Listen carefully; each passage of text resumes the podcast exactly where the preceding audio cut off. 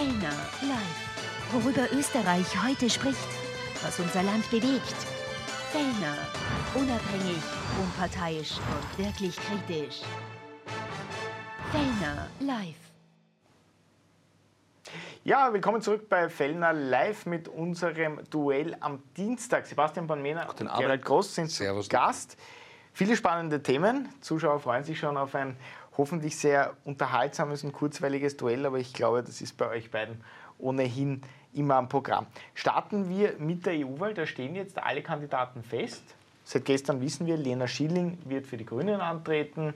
Wer die Tageszeitung Österreich letzte Woche gelesen hat, hat es schon eine Woche früher gewusst, aber gestern hat sie es offiziell gemacht. Da kann man ein bisschen sagen, Lena Schilling gegen die alten weißen Männer. Ist das äh, deiner Meinung nach ähm, der Claim dieses Wahlkampfs? Definitiv. Ich glaube, das kann gar nicht hoch genug eingeschätzt werden, was für eine Dynamik das auch mit sich bringen wird. Wer das Interview im ORF gesehen hat, den Antritt von Lena Schilling bei Armin Wolf, der hat gesehen, was für ein unglaublicher Unterschied das ist im Vergleich zum Beispiel zu Harald Wilimski, aber auch zu allen anderen weißen alten Männern, die dort immer wieder sitzen und auf der einen Seite einfach wahnsinnig viel Dreck am Stecken haben in ihrer eigenen Vergangenheit, der, was die Partei betrifft, was ihre Parteifreunde betrifft, werden wir nachher noch länger mal breiter besprechen, ob es jetzt die ÖVP, die FPÖ ähm, oder die SPÖ ist. Und da hast du dann eine junge, frische, authentische Person, die sagt, sie hat vor kurzem, also vor einem halben, dreiviertel Jahr, noch die Grünen kritisiert, zu Recht aus meiner Sicht, weil sie halt in manchen Bereichen Kompromisse machen, die der Klimabewegung ähm, wehtun. Und jetzt ist sie aber eine, die versucht, das von innen heraus zu verändern die die Möglichkeit wahrnimmt, auch in der Politik selber ähm, Einsatz zu zeigen. Und ich finde das mutig. Ich finde das extrem mutig, als Einzige, noch dazu als eine junge Frau, in den Wahlkampf einzutreten gegen solche Politdinosaurier, die zum Teil mit allen Wassern gewaschen sind, die zum Teil System-Berufspolitiker sind, weil ich weiß, ob der Harald Wilimski schon jemals einen Tag außerhalb der Parteibuchwirtschaft verbracht hat, ähm, oder der Herr Lopatka äh, oder der Herr Schieder, von dem weiß ich, dass es nicht war. Also das, sind so die, das ist das Gegenfeld. Und die einzige Kandidatin, die wir bei diesen EU-Wahlen haben, die wirklich unabhängig ist, die wirklich eine Bürgerin ist, so wie wir das sind, und nicht aus einem System rauskommt, ist Lena Schilling. Und ich glaube, dass... Ehrenrettung Helmut Brandstätter war auch lange Zeit Journalist. Aber von dem wissen wir es ja noch nicht, ob, äh, ob er antritt. Aber, aber, ja.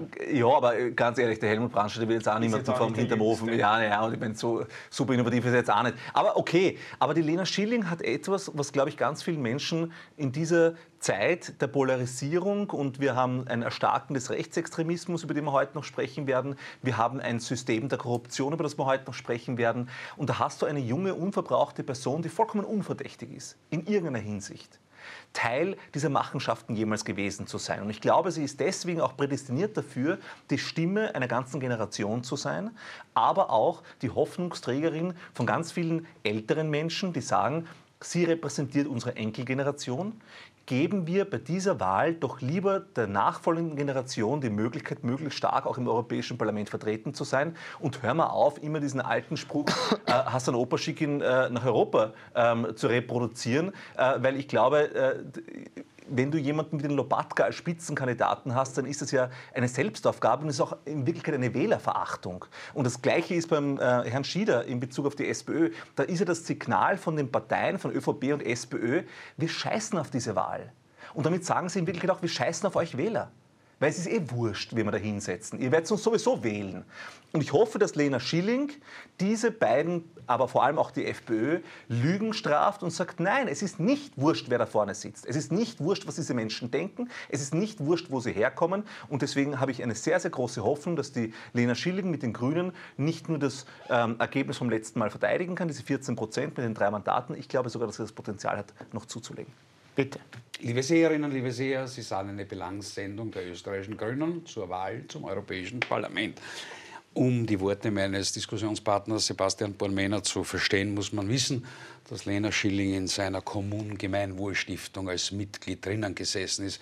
Das heißt, wenn Sie intelligent gewesen wären, Herr Doktor, dann hätten Sie sich gerade bei Lena Schilling mit ihrer wirtschaftlichen Verbindung zu ihr, die aktenkundig ist in einem Firmenbuch oder aktenkundig war, wenigstens bei dem Thema dafür befangen erklärt, Herr Doktor. Ich meine, äh, die eigene Kollegin, die quasi am ökonomischen Fortkommen mitarbeitet, auch wenn es eine Gemeinwohlstiftung ist, dann doch erinnern abzufeiern, aber nicht dazu zu sagen, dass man mit der und einer Decken steckt, das ist kühn, würde ich sagen. Also wenn ich mit dem Harald Wilimski eine gemeinsame Firma hätte, dann hätte ich mich nicht da einersetzen und für den Harald Wilimski Werbung machen. Nein, ich habe nämlich mit dem Harald Wilimski eine gemeinsame Firma, aber Sie mit der Lena Schilling sehr wohl Kommun Gemeinwohlstiftung. Früher? Ja, ja, nein, nein, früher. Ich sag's ja, die, die Kleine ist 21 Jahre alt. Da gibt's nicht so viel früher. Das ist nicht vor 50, das ist nicht vor 50 Herr, Jahren Herr früher die Schuld der frühen Herr Geburt. Groß, Herr Dr. Barmene, ich weiß schon, das tut Ihnen weh. Aber jetzt, ja, aber jetzt weil wir gerade bei Kleiner sind, das ja, ist besonders gut. Schau, Genau das kommt mir ja vor. Wenn ich mir Ihre Worte anschaue, Herr Dr. Bornweder, dann ist es ja pfiffig schlechthin. So hat ja ungefähr die junge Volkspartei den Sebastian Kurz angepriesen. Der ist jung, der ist so anders, der ist so herzerfrischend. So ein tolles Interview bei Armin Wolf. Das ist ein ganz super Typ. Endlich einmal ein, eine ganz andere Art von Politiker. Das ist ja der Bastisch-Musikurs. Das haben sie ja lernen, Schlag nach bei Basti. Das hast du bei den Filmen gesehen. Jetzt haben wir halt statt Basti Quasti von Basti halt Lena Schilling ist eine in grüne, grün. ein, ein grüner Sebastian Kurz, oder wie? In Wahrheit ja. In Wahrheit sind es Eintagsfliegen. In Wahrheit sind es Eintagsfliegen, die du genauso wie die Sarah Wiener, ja, die ist nämlich auch verhatzt worden von den Grünen, drei Monate in die Auslagscheiben äh, schickst und sagst, das ist jetzt die neue Zukunftshoffnung für Europa und dann vergrobst das irgendwo in Brüssel im Untergeschoss vom EU-Parlamentsgebäude, ja, an der Rüde Straßburg oder irgendwo. Also, Herr Dr. Bornmänner, sagen wir uns doch ehrlich und lügen wir uns doch nicht in den Sack. Die Grünen wollten in Wahrheit Eleonore G. Wessler zur Spitzenkandidatin machen. Leonore. Oder Leonore. Ja, na, wurscht, ist mir noch nie begegnet, wird mir Gott sei Dank auch nicht mehr begegnen. In einem halben Jahr ist der Zinnobe vorbei. Ähm, die wollte nicht. Die Grünen wollten Alma Sadic, richtig ausgesprochen, Alma Sadic, jawohl, die wollte auch nicht. Die Grünen wollten Saravina, die wollte auch nicht. So, jetzt wollte keiner und dann kommt halt das letzte Aufgebot. Das ist in Wahrheit das letzte Aufgebot. Irgendwer, du fragst in den großen grünen Saal, eine will und dann ist halt der Werner Kogler äh, mit einer Kalaschnikow hingegangen, hat sich an der Stirn gesetzt und gesagt, du musst jetzt, du musst jetzt, weil sonst haben wir keinen mehr. Sonst glaubt ja keiner mehr an die Grünen bei dieser EU-Wahl. Sagen wir uns doch ehrlich. Werden wir schon sehen. Ja, ich weiß eh. Das glauben ausschließlich Sie. also, sehen. diese ganze PR-Geschichte ist in Wahrheit erledigt. Und genauso wie es bei den Grünen ausschaut, um das ein bisschen breiter zu gestalten, ist es beim Lobatka, bei der ÖVP. Ich meine, da haben wir vor zwei Wochen gewitzelt darüber, dass es am Ende Reinhold Lopatka werden wird. Jetzt ist es Reinhold Lopatka. Ich meine, auf die Idee muss der mal. Sie sind schuld. Nicht einmal, nicht einmal, nicht einmal, ja, aber das war ja. Die ich glaube, da nähern wir die Sendung. Sind das war ja die Wiedergabe eines Albtraums. Ich habe nicht gewusst, dass die das eins zu eins umsetzen. Naja, Und dann hast du bei der Sozialdemokratie, hat der Andreas Babler, ihr Freund, Andreas Genosse Babler, hat ja Andi Schieder Hand verlesen. Das ist sein Kandidat, sein Wunschkandidat. Die Zukunftshoffnung der Sozialdemokratie, Andi Schieder. So, und dass du dann am Ende hergehst und in Wahrheit wenn du zur FPÖ blickst, mit Harald Wilimski, jawohl, mit Petra Steger, mit Georg Mayer, mit Roman Heider, Wem? eine Mischung hast, eine Mischung hast, dann, eine Mischung hast, na, aber da kann ich noch was dazu sagen, das ist gar nicht einmal so abwegig. Okay. Also nicht, dass er der Sohn ist, sondern so lange kenne ich schon Roman Heider, äh, dass du eine Mischung hast aus erfahrenen Abgeordneten einerseits und einer Außenpolitikerin, einer Jungen mit der Petra Steger noch dazu eine freiheitliche Partei mit einem Alleinstellungsmerkmal, denn ja alle anderen sind EU-hörig. Alle sagen, jawohl, EU, wir machen die Beine breit für Brüssel. Jawohl, EU, nehmt uns, packt uns. Und die FPÖ ist die einzige, die sagt, na, da machen wir bei dem... Der Champagner-Harry? Ausgerechnet der Champagner Herr Dr. Bormena, Herr Dr. Bormena, jetzt verrate Ihnen ein Geheimnis. Sagen Sie Bierhaare. Ich habe noch nie in meinem Leben mit einem Champagnerglasel gesehen. Dann lesen Sie nach. Geben Sie ein, nicht. Google ich Champagnerhaare. Ich wusste nicht, dass man Champagner lesen kann. Ich habe immer geglaubt, man Doch, kann ihn man trinken. Kann. Ja? So. Also, Sie werden fündig. Volltreffer. Bierhaare, bleiben wir bei Bierhaare. Das ist ein anständiger Bierhaare. Dann sage ich, die FPÖ hat das Alleinstellungsmerkmal und da wird sich keiner wundern, dass die 33, 34 Prozent machen. Ja, Was traust du der Lena Schilling zu? Der Gerald ist ja der Meinung, nicht viel. Mhm. Du, Na, eher schon. Ich glaube, dass die, ich glaube, dass die beste. 15, aber ich glaube, dass 15 Prozent drin. Ja, und ich sage auch warum. 20. Nein, das glaube ich nicht. Aber ich glaube 15 Prozent und damit ein, ein, äh, noch einmal ein Zugewinn gegenüber dem letzten Mal ist deswegen möglich, weil sie die einzige Frau ist, weil sie die einzige junge Kandidatin ist und weil sie die einzige ist, die kein Apparatschik ist. Das ist schon wichtig, also nach jetzigem Stand. Aber das ist schon ein wichtiges Alleinstellungsmerkmal. Die Österreicherinnen und Österreicher sind satt von den Leuten, die in den letzten 20, 30 Jahren nichts anderes gemacht haben, als von Steuergeld zu leben, ihr Steuergeld falsch auszugeben und parteipolitische Entscheidungen über das Wohl der Menschen zu stellen. Und da kommt jetzt eine junge Idealistin daher, die, auch wenn der Herr Gross und andere wahrscheinlich versuchen werden, sie anzupatzen, tatsächlich in den letzten fünf Jahren nichts anderes gemacht hat, als sich zu engagieren. Sie hat die Lobau besetzt, weil ihr das ein Anliegen war, die Natur zu schützen. Sie hat sich mit der SPÖ angelegt, sie hat sich mit den Grünen angelegt, sie legt sich mit allen an, wenn es darum geht, für ihre Ideale einzustehen. Ich habe vom Champagner Harry noch keine Form des Aktivismus kennengelernt. Ich weiß nicht, was der Harald Wilimski in den letzten Jahren gemacht hat. Ich würde gerne wissen, was seine Rolle ist im Spesenskandal der FPÖ. Ich würde gerne wissen, welche Rolle Harald Wilimski gespielt hat im System Heinz-Christian Strache, weil dort war er ja auch schon Spitzenfunktionär. Ich würde gerne wissen, was all diese Leute, die seit so vielen Jahren auf unsere Kosten leben. Die Lena Schilling hat doch nie einen Cent an Steuergeld bekommen. Keinen einzigen Cent. Die ist 23 Jahre alt und ist Tanzlehrerin. Das ist doch respektabel. Die studiert und tut nebenbei tanzen und nebenbei noch ein paar Straßen besetzen. Ich finde, das kann man respektieren. Im Gegensatz zu Leuten, deren einzige Blockade ein Sessel im EU-Parlament ist. Herr Dr. Und das ist, ich da glaube, dass Sie, das ganz da viele Sie Menschen recht. wertschätzen Nein, werden. Ich mache es nicht an der Bildung und am Abschluss abhängig. Zu Na, hat der Harald Wilimski nein, den nein? Herr Dr. Bormena, zu solchen Leuten gehöre ich so. nicht. Im Gegensatz zu Ihnen, der mir seit fünf Jahren vorwirft, dass ich keinen universitären Abschluss habe, sondern nur eine Berufsausbildung als Lehrling und eine abgeschlossene Ich habe selber auch eine Lehre. Die Sie mir immer vorwerfen, bin ich irrsinnig froh, dass die Frau Lena Schilling immerhin einen Tanzschulkurs besucht hat. Na, Na, sehr nein, um. Gottes Willen, da möchte ich niemandem zu nahe treten. schon. Ein Tanzschulkurs ist in manchen Breiten, vor allem bei den Grünen, ersetzt es schon, ein- äh, ersetzt es schon ein wissenschaftliches Studium. Und ich bin froh, das ist doch dass sie kein fertiges Studium hat. Dann brauchen wir bei ihr nicht diskutieren, ob sie eine Doktorarbeit gefälscht hat. Das ist auch gut, weil in der Neigungsgruppe Grün, ich rede gerade, weil in der Neigungsgruppe Grün, dort sind es mit den geschobenen Studien und mit den geschobenen Abschlüssen, Studien? ist es auch sehr, äh, ist es auch sehr systempermanent, würde ich sagen. Aber Herr Dr. Balmena, Sie haben was anderes, gerade was anderes gesagt und das stößt mir ein wenig auf. Ihr Hauptargument für Lena Schilling ist, sie ist jung und sie ist Frau. Tut mir leid, das ist mir zu wenig. Wenn Sie gesagt hätten, sie ist rhetorisch brillant, gut, das ist sie nicht, dann hätte ich es irgendwie akzeptiert. Wenn Sie gesagt hätten, sie ist intellektuell brillant, gut, das ist sie auch nicht, dann hätten wir darüber diskutieren können. Wenn Sie gesagt hätten, sie hat eine hohe politische Erfahrung, gut, das hat sie auch nicht, dann hätten wir über die hohe politische Erfahrung diskutieren können. Wenn aber am Ende der Sukkus, also quasi der gusseiserne Kanaldeckel überbleibt, sie ist eine Frau und sie ist jung, dann würde ich sagen, dann ist es die Quotenjunge, die Quotenjunge, äh, weiß ich nicht, die, die Pampers-Kandidaten, die Quotenjunge weibliche Pampers-Kandidatin. Also wenn am Ende das einzige Wahlmotiv ist, sie ist jung und sie ist Frau, Herr Dr. Bornmänner, dann ist Ich mir das nie zu gesagt, wenig. das dann nehmen wir, dann nehmen wir, ist. weiß ich nicht, was kommt denn als nächster? ist was kommt denn dann als nächster? Kommt dann bei den Grünen das Alleinstellungsmerkmal, wir setzen ein Embryo hin oder was? Weil das hat auch kein anderer. Also. Herr Dr. Bornmänner, bleiben wir dabei, Politik ist eine Leidenschaft. Ich habe Politik nie als Job verstanden. Politik ist Leidenschaft und Sie haben Politik ihr Leben ist da nichts Beruf. anderes gemacht als das. Politik ist, Politik ist Sie sind der Berufspolitiker Herr Dr. schlecht. Bornmänner.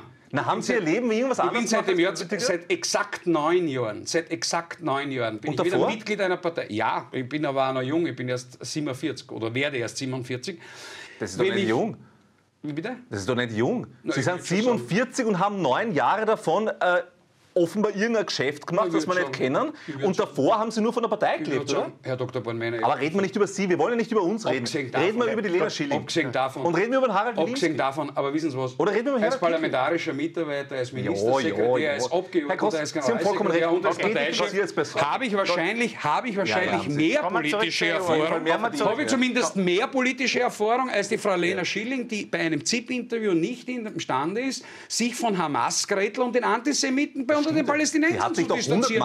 Das konnte sie Nein, das nicht. Auf die Frage, wie sie den UNO-Beschluss und das österreichische Stimmverhalten sieht, hat sie fünf Minuten einen Schleuderkurs hingelegt, weil sie gewusst hat, sie will es mit den linken Antisemiten nicht verscherzen. Und sie will es mit der Vorsitzenden der Hitlerjugend, nämlich der Hamas-Gretel, nicht verscherzen. Das ist doch die Wahrheit.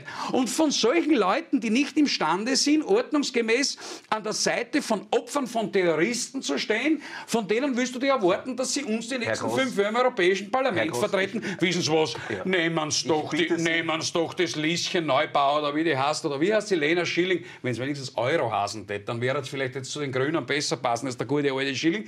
Nehmen Sie die Frau... Der Witz ist aber nehmen Sie, Der ist aber gut, hat mir gerade sehr gut gefallen, ist mir gefallen. nehmen Sie die Frau Schilling, setzen Sie das bei Ihnen wieder in die Stiftung ein, da hat es ein bisschen was zu tun, vielleicht kann sie einmal zählen lernen und ordentlich reden lernen und dann können wir darüber diskutieren, ja. ob sie im Gemeinderat von Vösendorf einmal anfängt. Ja, das aber, ist genau ihre Krankheit. Ja, aber Herr Gross, ich würde Sie trotzdem bitten, dass wir die Hitlerjugend ähm, nicht ähm, verharmlosen, indem man sie durch die Greta Thunberg oder auch nicht durch die Greta Thunberg, okay? Hitlerjugend ist Hitlerjugend, Nationalsozialismus ist nicht vergleichbar mit irgendwas und das zu vergleichen jetzt mit der Greta Thunberg ist nicht in Ordnung. Ich glaube, es ist sogar strafbar, aber wie auch immer, das werden Sie nicht dann ausmachen müssen mit den, mit den äh, Gesetzen. Wie auch immer, mir geht es hier um die Sache... aufrufen zu anonymen Anzeigen, oder? nein, nein, nein, das tue ich nicht. Ich glaube, ich weiß, okay, Sie sagen mir, sei Armada von, von, von Armada schon auswirbeln, dass ich wieder eine anonyme Anzeige Ich weiß nicht, in wie vielen Verfahren Sie momentan stecken. Okay, okay alle einatmen, ausatmen, kurz. Nein, also mir, mir, wurscht. mir geht es nicht um ihn als Person, mir geht es darum, ich möchte über den Harald Wilimski sprechen. Ich möchte über den, äh, ich möchte über den Heinz-Christian Strach, ich möchte über den Herbert Kickl, ich möchte über den Mario Kunasek. Ich möchte über all diese Leute sprechen, die in den letzten Jahren und Jahrzehnten meines Wissens nach nie was anderes gemacht haben, als indirekt oder direkt von Steuergeld zu leben. Und die in immer wiederkehrenden ähm, Perioden äh, entweder Beschuldigte oder Zeugen oder Angeklagte oder was auch immer in irgendwelchen Verfahren sind. Das geht mir auf die Nerven und das ist der wohltuende Unterschied, wenn du eine junge Frau hast, die noch dazu Ideale hat. Das ist ja genau, was Sie vorher weggelassen haben. Das ist nämlich eine Person, die für ihre Ideale sogar einiges schon auch ähm, riskiert hat, die sich angelegt hat mit Leuten, die sich nicht verschanzt hat. hat Nein, die sich nicht verschanzt hat hinter irgendeiner Parteifunktion, die nicht Steuergeld einsetzt, um irgendwelche Leute mundtot zu machen in Einschüchterungsklagen, wie wir das kennen, ja, von Parteien, sondern die eine ist, die sagt, als unabhängige Bürgerin gehe ich nicht einmal Parteimitglied werden von den Grünen in einen Wahlkampf rein, um eine ganze Generation zu repräsentieren. Mhm. Und dass Sie sich lustig machen über Frauen, dass Sie sich lustig machen über junge Menschen, Herr Gross, das zeigt äh, offensichtlich, dass Sie eine gewisse Verachtung gegenüber jungen Menschen also und vor allem gegenüber Frauen haben. Der einzige Grund, warum Sie Nein, Frau, Frau überhaupt nicht. unterstützen. Nein, ich unterstütze. Das haben Sie selber gesagt. Das habe ich überhaupt nicht gesagt. Sie kann nichts, sie ist nichts, das habe ich nie gesagt. Das haben Frau. Sie gesagt. Nein, das habe ich überhaupt Das war doch der Sukkus. Nein, das ist Ihr Sukkus, Herr Gross. Das ist das, was Sie daraus ableiten. Das ist die niederträchtige Ableitung eines Menschen, der offensichtlich mit der Jugend und mit Frauen ein Riesenproblem hat. Aber Weise. ich will ja gar nicht über es Sie sprechen. Nur zu wenig. Nein, ich will nicht über Sie sprechen. Aber es, ist, aber es ist für mich genau das Gleiche. Sie symbolisieren perfekt die FPÖ. Die FPÖ, die ja wirklich eine Partei ist, wo ich das Gefühl habe, dass sie strukturelle Probleme mit Frauen haben. Eine Partei, wo ich das Gefühl habe, dass sie strukturelle Probleme mit jungen Menschen hat. Ich habe das Gefühl, dass das eine Partei ist, die primär, und das erkennt man auch an ihren Kandidaten, egal ob es jetzt Mario Kunasek in der Steiermark, Harald Wilimski auf Europaebene oder auch Herbert Kickl auf Bundesebene ist, da hast du nur Apparatschicks sitzen. Das Angebot der FPÖ bei Wahlen sind Leute, die ihr ganzes Leben nichts anderes gemacht haben, als vom Steuergeld also, aus von Parteien und äh, naheliegenden Organisationen ja, zu leben. Und sich dann hinzusetzen und die Hutzpe zu haben, als jemand, der selber der Repräsentant dieses Systems ist. Und zu sagen, dass die Lena Schilling, die 23 Jahre alt ist, die volles Risiko nimmt jetzt, die eben nicht Angestellte einer Partei ist, wie das alle anderen sind, die eben nicht die Funktionäre einer Partei Risiko? ist na, volles Risiko, sich in die Auslage zu stellen und von solchen Leuten wie Ihnen anschießen lassen zu müssen. Risiko? Das Risiko ist, sich mit Leuten wie Ihnen Gurde, und Ihren radikalisierten Gurde, Anhängern auseinandersetzen Die Gurde hat all jene Abgeordneten in Wahrheit ausgestochen, die Sie die letzten fünf Jahre da in dem Studio hochgejubelt haben, was das für großartige EU-Abgeordneten sind. Nämlich sticht jene EU-Abgeordneten aus, auch der Grünen, die eine Expertise Und die freuen sich drüber. Wie zum Beispiel der Tom Weiz. Na, da freut sich keiner drüber. Thomas Weiz. Oder auch der Herr Reimann. Da freut sich, da freut sich ja, keiner drüber.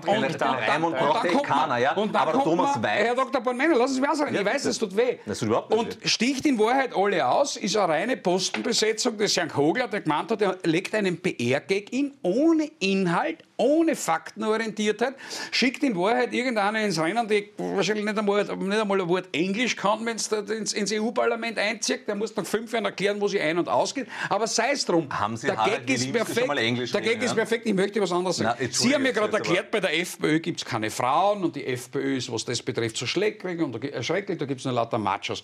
Also die höchst anwesende Repräsentantin der Freiheitlichen Partei ist die stellvertretende Ministerpräsidentin von Salzburg, auch Landeshauptmann-Stellvertreterin genannt, Marlene Helene Swarzek ist eine Frau. Die Liste zweite ist die Petra Steger. Die, einer der wichtigsten Parlamentarierinnen, nämlich die außenpolitische Sprecherin, ist die Frau Susanne Fürst.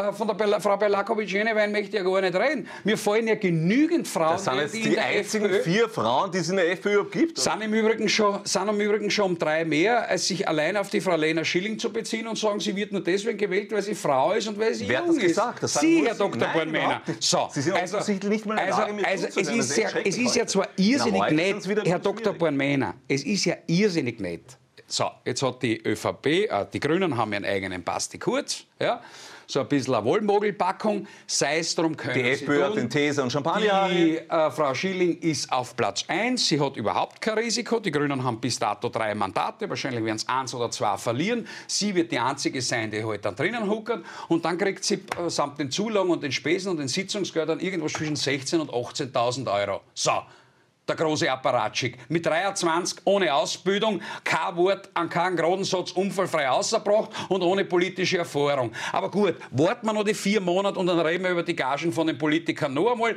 und dann werden Sie mir sicher sagen, dass die liebe Lena Schilling auf 100 Prozent ihres Gehalts die nächsten fünf Jahre Wer verzichtet. sonst lasse ich mich auf die, sonst lasse ich mir, sonst lasse ich mir, sonst lasse ich mir auf die also Diskussion schon gar nicht mehr ein. Du hast am Ende, du hast am Ende bei dieser EU-Wahl, du hast am Ende bei dieser EU-Wahl right hast am Ende bei dieser EU-Wahl folgende Situation.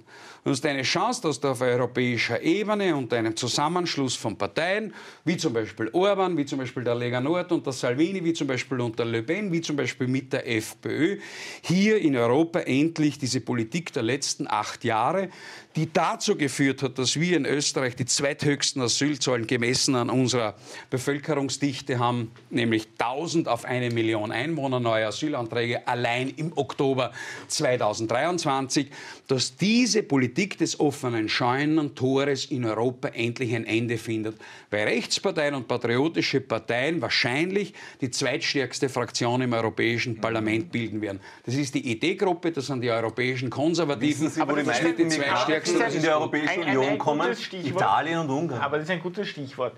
Droht der große Rechtsrutsch bei der EU-Wahl? Also, ehrlich gesagt glaube ich nicht, dass die FPÖ, weil die beginnt jetzt gerade in den Umfragen zu sinken. Na, so wie die AfD in Deutschland. Ja, muss man sagen, glaub, in ganz Europa derzeit rechte Parteien. Definitiv. Viele davon ähm, dürften bei der EU-Wahl sogar Erster werden. Absolut. Klammer ich glaube, Le Pen beispielsweise in Frankreich. Genau, ich glaube, dass die rechten Parteien in Europa ein Ventil für Wut und Verzweiflung sind. Äh, vor allem in Bezug auf soziale Abstiegsängste, vor allem in Bezug darauf, dass die Menschen das Gefühl haben, dass sie sich immer weniger leisten können. Ich glaube, dass es da fast überhaupt nicht um Migration geht, weil wie gesagt in Italien und in Ungarn sind gerade die beiden ähm, rechtsextremen Vertreter, die dort regieren, diejenigen, die uns massenhaft die Menschen reinschleusen nach Österreich. Also vielen Dank an Ihre Freunde in Italien und Ungarn. Die sind diejenigen, die uns die Flüchtlinge schicken, statt die Außengrenzen zu sichern, was eigentlich ihr Job wäre, aber das tun sie extra nicht. Und wer jetzt die Effen oder ihre Freunde, also die äh, extrem Rechten bis Rechtsextremen auf europäischer Ebene wählt, wird genau das bekommen. Wir hören ja, was die Alice Weidel in Deutschland sagt, ja, der Brexit, also ist ein Vorbild. Genau, Dexit, nach, nach, äh, nach Vorbild von Großbritannien soll auch jetzt auch Deutschland aus der Europäischen Union austreten. Na super, damit zerstören wir gleich die gesamte Wirtschaft von Deutschland und Österreich in einem Aufwasch. Oder wir erleben Orban, der sich in einer Tour nach der anderen unser österreichisches Steuergeld erpresst indem man sich irgendwelche schwindlichen Deals ähm, ähm, äh, einlässt indem man sagt, ich stimme da erst zu, wenn ihr mir das Geld gebt. Und er stimmt dann eh jedes einzelne Mal zu. Aber vorher hat er sich noch ein paar Milliarden von unserem österreichischen Steuergeld geholt. Das sind ihre Freunde, Herr Groß. Und ich glaube, dass ganz viele Menschen momentan wütend sind und in ihrer Wut, die ich nachvollziehen kann, sind sie bereit, Herbert Kickl, sogar jemanden wie Harald Wilimski zu wählen. Glaub mir, keiner wählt die FPÖ bei den EU-Wahlen wegen Harald Wilimski, sondern trotz Harald Wilimski, weil halt irgendeiner da vorne stehen muss. Gut, ich glaube, dass die FPÖ ihr blaues Wunder erleben wird, weil der Herr Groß geht davon aus, dass sie 35 Prozent und mehr bei den EU-Wahlen machen wird. Ich prognostiziere, die werden keinen Dreier vorne haben. Die werden keinen Dreier vorne haben. Und da wird der Herbert Kickl erleben, das, was er jetzt in den letzten Umfragen schon erlebt, nämlich nicht nur Stagnation, sondern Untergang. Der Herbert Kickl und die FPÖ gehen jetzt runter. Wir haben das gesehen in Deutschland, wir werden das diesen Freitag in Wien erleben. Es gehen immer mehr Menschen auf die Straße und sagen, jetzt ist mir Schluss mit euren stinkenden äh, Deportationsfantasien, wie wir es von Martin Sellner in Deutschland gehört haben, von diesen rechtsextremen Umtrieben fast jeden einzelnen Tag wird in Österreich irgendwo ein Rechtsextremer ausgehoben, irgendwelche NS-Devotionalen im Umfeld der FPÖ, Graz, Herr Gross. Wir haben satt. Wir haben diesen rechtsextremen neonazistischen Scheiß satt in Österreich. Wir wollen das nicht. Und ich glaube, so wütend kann es gar nicht sein, dass du bereit bist, die Angriffe auf die Demokratie, die wir zum Teil aus diesen rechtsextremen Kreisen sehen, auch weiter zu legitimieren. Ich Deswegen, ich glaube, bis zum Wahltag, ja. vielleicht nicht bei der EU-Wahl, aber bei der EU-Wahl sicher nicht mehr als 30 Prozent, aber jedenfalls bei den Nationalratswahlen werden wir erleben, dass der Herbert Kickl die höchste Zeit hinter sich hat. Ja, also ich verstehe die Strategie kann ich vollkommen nachvollziehen. Du hast in Wahrheit eine ganz eine schleißige Politik zu verantworten. Dieses Europa wird in Wahrheit deindustrialisiert. Wir haben in Österreich seit Jahrzehnten die höchste Arbeitslosenstatistik wieder zu verbuchen. Wir haben einen Wirtschaftsrückgang zu verbuchen. Deutschland ist auf Platz 20 der G20 Industrienationen, ist die einzige europäische Nation, die, deren Wirtschaft rückgängig ist. Wir haben ein Chaos auf den Energiemärkten. Wir haben Strompreise, die wir schon seit Jahrzehnten nicht mehr gezahlt haben. Dank wir wissen nicht, wie wir die Autark, na, danke der AKW-Abschaltungen in Deutschland und und und. Also da kommt mehr zusammen. Ähm, wir haben eine Situation, wo Sie meinen, ja, manche glauben, dass das Leben teurer äh, geworden ist. Wir haben eine Inflation wieder bei 5,7 Prozent. Wir hatten sie dauerhaft fast ein halbes Jahr bei 10 Prozent. Das heißt, das, was derzeit an der Kippe steht, ist das sogenannte soziale Frieden. Und wenn man natürlich als politisch Verantwortlicher oder jene zu vertreten hat, wie Sie die politische Verantwortung tragen und dieses Fiasko Fiasko als ihr Erbe mitschleppen, natürlich dann verteidigen muss, dann geht, man, dann geht man natürlich in jene Strategie hinein, dann geht man natürlich in jene Strategie hinein und sagt, die Rechten sind schuld, alles ist rechts, rechts. Dann kommt wieder diese Ziegenmanier, wo du immer glaubst, du bist in irgendeinem Ziegenstall, dann kriegen rechts, rechts, rechts, alles ist rechts. Sie, Herr Dr. Bornmänner, sehen seit fünf Jahren hinter jedem Garten einen Nazi. Überall sehen Nein, Sie nur lauter Nazis. alle Nazis. So, ja, ich weiß ich. So, also, dass Sie es diesmal welche sehen, ist auch gut. Und wissen Sie was? Die besondere Pfiffigkeit ist, nachdem man eh schon gemerkt hat, dass die Nazi-Keule nicht mehr funktioniert, dass sie nicht mehr wirkt, dass es keinen Menschen mehr interessiert, dann, nachdem beispielsweise in Deutschland eineinhalb bis zwei Wochen einer der größten Kampagnen gegen die AfD gefahren ist, und sie in einer Bildumfrage sage und schreibe 1,5 Prozent nachlässt, trotzdem zweitstärkste Kraft in Deutschland ist, trotzdem bei 22 und heute bei 23,5 Prozent liegt. Das heißt, den großen Niedergang der populistischen, der populistischen Kräfte zu bewerten, wo ihre Neigungsgruppe Grün so viel Prozent in Deutschland hat, dass sie nicht mehr in den Bundestag hineinkommt, dass die FDP nicht mehr in den Bundestag hineinkommt, dass ihre geschissenen deutschen Sozialisten, heute die internationalen Sozialisten, mit 9 Prozent nicht mehr, bald nicht mehr in keine Regierung reinkommen, zumindest in keine Landesregierung mehr reinkommen, geschweige denn in eine Bundesregierung. Und in Deutschland die von Ihnen, in Österreich die von Ihnen vertretene Neigungsgruppe Blabla bei 20 Prozent hängt und die von Ihnen vertretenen Grünen gerade einmal bei 9 Prozent in das Sojaleibchen abbeißen und reinbeißen, kommen sie da drauf und sagen, der Kickel hat seine beste Zeit hinter sich. So, weil zufälligerweise in einer Umfrage bei Österreich, wobei diese Umfragen tatsächlich immer Wochenaufnahmen sind, das brauchst du nur anschauen. Ich finde ja großartig, dass sich endlich einmal ein Medium dazu durchringt, wochenweise tatsächlich bis zu einem Wahltag diese Fieberkurve nachzuzeichnen. Dann kommst du drauf, dass bei einer Umfrage, ich weiß nicht, der, der Kickel oder die FPÖ ein oder zwei Prozent nachgelassen haben. Und dann schaust du unten die Schwankungsbreite an und sagst, ja, das ist genau die Schwankungsbreite. Also Herr Dr. Bornmänner,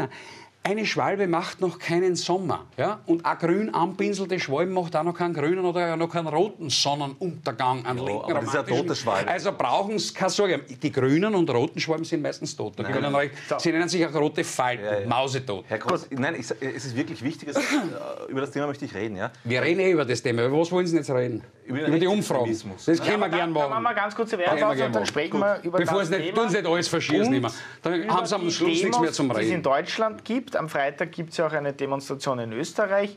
Und die Frage, haben wir auch in Österreich ein äh, Problem mit Rechtsextremismus? Da ist ja eine äh, Expertin aufgetreten vor einigen Tagen in der ZIP 2, die sogar ein Politverbot teilweise gefordert hat ähm, für die FPÖ. Auch darüber werden wir sprechen. Ganz kurze Werbepause, dann geht es hier gleich weiter. Fellner live. Worüber Österreich heute spricht, was unser Land bewegt. Fellner. Unabhängig, unparteiisch und wirklich kritisch. Fellner live. Schönen guten Abend, willkommen zurück. Puh, die Luft, die war ja ziemlich hitzig da im ersten Teil bei Großbrand-Mena, aber so haben wir es gern, zu Hause vor den Bildschirmen und auch im Studio. Kommen wir zum Thema, das wir schon kurz angeschnitten haben äh, im ersten Teil. Es gibt in Deutschland Demonstrationen gegen Rechtsextreme. Hunderttausende sind auf die Straßen gegangen. In München hat man sogar eine Demonstration abbrechen müssen, weil der Andrang so groß war. In Österreich soll es jetzt am kommenden Freitag eine Demo geben. Erwartest du da einen ähnlichen Andrang oder ticken Deutschland und Österreich dann nun mal anders? Ich glaube, dass in Österreich wir auch mit ähm, über 100.000 Menschen rechnen dürfen, also einer sehr, sehr großen Demonstration, weil sehr, sehr viele Menschen inzwischen erkannt haben, und da war dieses Zellner-Treffen wirklich für ganz viele ein Moment der Erkenntnis. Seit vielen Jahren versuchen, und das haben wir bei den Corona-Demos wirklich Rechtsextreme, gewisse Strömungen zu unterwandern. Bei den Corona-Demos haben sie das erfolgreich gemacht. Da waren ähm, Menschen aus der rechtsextremen Szene federführend dabei. Die sind auf die Straße gegangen, haben Hitlerbilder hochgehalten, haben sich einen Judenstern aufgeklebt. Es wurde alles Gott sei Dank inzwischen verboten. Das war eine systematische Unterwanderung, wo wir aus Chats wissen inzwischen, aus ausgewerteten äh, Nachrichten in Telegram-Gruppen, dass das sogar geplant wurde, Polizisten zu entwaffnen, das Parlament anzugreifen. Also die ganzen antidemokratischen Umtriebe, die wir auch in Deutschland haben. Jetzt wurde in Deutschland ein Treffen aufgezeichnet und damit demaskiert, in dem die Rede davon ist, dass Millionen Menschen, sogar wenn sie die Staatsbürgerschaft haben, einfach deportiert werden sollen. Also das sind wirklich Nazi-Fantasien, die da geäußert werden im Jahr 2024 in Deutschland. Von einem Menschen, der aus Österreich kommt. Von einem Menschen, der in einer Gruppierung ist, deren Vertreter in der FPÖ verankert sind. Also wir haben Mitglieder der identitären Bewegung, wir haben Sympathisanten der identitären Bewegung, die deckungsgleich mit Sympathisanten und Repräsentanten der freiheitlichen Jugend sind. Da gibt es personelle Überschneidungen, wir können das nachweisen. Das Dokumentationsarchiv des österreichischen Widerstands führt minutiös Buch darüber, wie der Rechtsextremismus immer und immer wieder in der FPÖ auftaucht. Wir haben jetzt gerade in Graz Hausdurchsuchung wird gemacht, NS-Devotionalien. Das ist ja kein Einzelfall, das passiert ständig, immer und immer wieder haben wir das. Von irgendwelchen Liederbüchern gar nicht zu reden. Also wir haben ständig diesen, diesen braunen Sud, der, der da äh, drinnen ist, der offensichtlich äh, in der DNA dieser Partei auch bis zu einem gewissen Grad drinnen steckt, weil in der Gründungsgeschichte halt federführend hochrangige Nazis und SSler und so weiter zu finden sind. Das können wir ja nicht leugnen. Wir wissen, dass die Freiheitliche Partei immer schon ein Riesenproblem Problem mit Rechtsextremismus und der notwendigen Abgrenzung von Rechtsextremismus hatte. Das ist ja kein Geheimnis, bitte. Jetzt tun wir doch bitte nicht so, als wäre das kein Thema gewesen. Eine Zeit lang habe ich geglaubt, dass der Herbert Kickl, von dem ich keine Wehrsportübungsfotos kenne, von dem ich keine Hitlerjugend-Vergleiche kenne, wie man das dem äh, Heinz-Christian Strache vorgeworfen hat. Also ich dachte, dass der Herbert Kickl jemand ist, der diesbezüglich unverfänglich ist. Ich habe mich offensichtlich geirrt, wenn ich höre, dass er und maßgebliche Vertreter seiner Partei die identitäre Bewegung, die gesichert rechtsextrem ist und von denen ganz viele Menschen sagen, dass sie demokratiefeindlich sind und die eben solche Fantasien in Deutschland mit Rechtsextremen auch ähm, äußert nicht klar verurteilt, sondern auf eine Stufe mit Greenpeace stellt und sagt, die Identitären, das ist ja ein NGO wie jede andere. Also wir haben da ein manifestes Problem und deswegen verstehe ich die Julia Ebner, das ist die Rechtsextremismusforscherin, die du vorher angesprochen hast in London, die sagt, wir werden über ein Verbotsverfahren in Deutschland nachdenken müssen und wenn die Freiheitliche Partei es nicht schafft, in Österreich sich abzugrenzen von diesen Kreisen und wenn die Freiheitliche Partei zulässt, dass sie unterwandert wird, weil ich glaube ja nicht, dass die Parteiführung systematisch Rechtsextreme bei sich reinholt, aber ich merke, dass immer wieder Menschen aus diesen Kreisen in der FPÖ aufschlagen. Wenn das nicht passiert, dann werden wir uns natürlich auch mit einem Verbotsverfahren gegenüber der FPÖ beschäftigen müssen. Wir müssen die österreichische Demokratie verteidigen. Wir müssen sie gegen alle Feinde von aber innen und außen verteidigen. Spielst du damit nicht genau der FPÖ in die Hände mit einem Politverbot für die FPÖ? Weil das ist, muss man sagen, genau das, was ja die FPÖ dann wiederum oder die AfD in Deutschland dann ausschlachtet. Nein, ich glaube, es ist wichtig zu differenzieren. Ich habe kein Problem, also ich kann persönlich ein Problem damit haben oder nicht, aber ich habe kein Problem mit einer demokratisch legitimierten Partei, die Teil eines äh, Diskurses ist und die auch Teil eines parlamentarischen Prozesses ist, wenn sie die Freiheitliche Partei ist. Ich kenne auch in der Freiheitlichen Partei Menschen, die einfach wirklich nur Sachpolitik machen. Die setzen sich halt für Bauern oder für ähm, Menschen mit Behinderungen und so weiter. Das ist ja alles in Ordnung. Ja? Aber ein Problem habe ich dort, wenn immer und immer wieder Einzelfälle passieren Und stellen wir uns das doch bitte einmal umgekehrt vor, was passieren würde, wenn radikalisierte Islamisten in der SPÖ oder in der ÖVP mit der Häufigkeit und der Intensität aufschlagen würden, wie wir das bei Rechtsextremen und Menschen mit Nähe zum Neonazismus in der Freiheitlichen Partei haben seit Jahrzehnten. Also da gibt es ja ein ganzes Buch, das du füllen kannst von Menschen, die entweder beim FPÖ-Club gearbeitet haben oder FPÖ-Mandatare waren oder jedenfalls FPÖ-Mitglied waren. Das ist ja nicht mehr auszuhalten. Das weiß doch jeder in Österreich. Und ich finde schon, dass man Herbert Kickel als den Parteichef jetzt und alle Menschen, auch den Harald Wilimski, weil er ja auch eine ganz wesentliche Person in der äh, Szene ist und auch natürlich die Marlene Swatzing und vor allem auch den Udo Landbauer, dass man die schon noch in die Verantwortung nehmen muss und ihnen sagen muss, Leute, wenn ihr sagt, ihr wollt mit Rechtsextremismus, Neonazismus und Antisemitismus nichts zu tun haben, dann sorgt doch bitte endlich dafür, dass diese Menschen nicht mehr bei euch anstreifen. Ich habe das Gefühl, dass es nicht in der notwendigen Konsequenz gemacht wird und schon gar nicht, wenn man sich dann hinstellt und sagt, hey, die Identitären sind harmlos. Das ist ein NGO wie Greenpeace. Dann ist aus meiner Sicht eine Stufe erreicht, wo man die FPÖ auch zur Verantwortung ziehen muss. Und ich glaube auch, dass ein Verbotsverfahren der letzte Schritt sein muss. Aber ich glaube, dass genauso wie in Deutschland, wo die AfD schon lange unter der Beobachtung des Verfassungsschutzes steht, wo sie in manchen Bundesländern als gesichert rechtsextrem eingestuft wird, wir uns auch in Österreich ganz genau anschauen müssen, nämlich jetzt, im Jahr 2024, wo die mit einer unglaublichen Präpotenz äh, herumrennen durchs Land und schon so tun, als würde eh alles gehören, weil sie in den Umfragen bei 30 Prozent liegen, dass wir uns ganz genau anschauen, wer ist denn eigentlich jetzt bei der FPÖ? Wer sickert da jetzt gerade rein? Wo sind da die Netzwerke? Das erwarte ich mir vom Staatsschutz, dass der sich die FPÖ ganz genau anschaut und ich erwarte mir von der FPÖ, von Herbert Kickel, genauso wie Sie das gemacht haben, Herr Gross, weil da habe ich Ihnen Anerkennung gezollt. Sie haben in dem Moment, als Sie das gehört haben aus Deutschland, eine ganz klare Grenze gezogen, haben sich dafür Antifa-Gärin nennen lassen müssen. Aber sie haben das wenigstens gemacht. Und das muss man respektieren. Sie haben gesagt, mit diesen Nazis will ich nichts zu tun haben. Und ich erwarte mir, dass jeder in der FPÖ auch ganz klar eine Grenze sieht und sagt, mit diesen Menschen wollen wir nichts zu tun haben. Und wenn sie das nicht machen, dann werden sie sich der Verantwortung stellen müssen. Ich habe Folgendes gesagt. Ja zur Abschiebung, ja zur Remigration von kriminellen und äh, illegalen Asylwerber, nein zu einem völkischen oder rassisch-ethnischen Begriff und dieser Diskussion, so etwas lehne ich ab. Ein zweiter Punkt, ich treffe mich mit einem Herrn Sellner nicht und das seit 47 Jahren, seitdem ich auf der Welt bin und das die nächsten 47 Jahre, solange ich so weit auf der Welt bin. So ein Grundsatz von mir. Den Grundsatz habe ich dieses Jahr vertreten, den habe ich voriges Jahr vertreten, den vertrete ich jedes Jahr. Nur einen Fehler mache ich auch nicht. Ich gehe jetzt nicht den Herrn Sellner und die Identitären so hoch hängen und dämonisieren, äh, dass man glaubt, da handelt es sich dabei um eine terroristische Gruppe. Das ist es auch nicht. Es ist nicht mein Geschmack, was in solchen Kreisen diskutiert wird. Es ist nicht mein Geschmack, wie in solchen Kreisen diskutiert wird. Und auch die einzelnen Lebensläufe dieser Proponenten sind nicht mein Geschmack. Das ist eine Geschmackssache. Nein, Aber Sie sind deswegen, lassen, ich habe Ihnen, genau, hab Ihnen genau zugehört. Ja, ja. Ich habe Ihnen genau zugehört. Aber es ist eine Geschmackssache, aber was sich auf keinen Fall dazu eignet was sich auf keinen Fall dazu eignet, was aber in Deutschland und in Österreich offenbar passiert ist, ist das ein Treffen, das berühmte Treffen von Potsdam, vom November vorigen Jahres in diesen Tagen im Jänner 2024 dafür herhalten muss, im Rahmen einer Inszenierung in Deutschland und in Österreich. Sehr elegant und sehr geschickt, Chapeau. Die massiven Bauernproteste in Deutschland, diese massive Kritik des deutschen Volkes an der eigenen Regierung aus den Medien herauszubringen und tatsächlich herausgebracht hat. Vor zwei Wochen sind in Deutschland Hunderttausende deutsche Bauern, Handwerker, Transportunternehmer, Freiberufler, Unternehmer auf die Straße gegangen, die gesagt haben, stopp und bis hier und bis hier nicht mehr weiter. Der Staat hat in meinem Heizungskeller nichts verloren. Wir lassen uns nicht entmündigen. Wir lassen uns Deutschland nicht deindustrialisieren. Wir lassen uns nicht die Einzelfälle von Bremen bis nach München jeden Tag in die Zeitung servieren, wo eine Frau vergewaltigt oder abgestochen wird.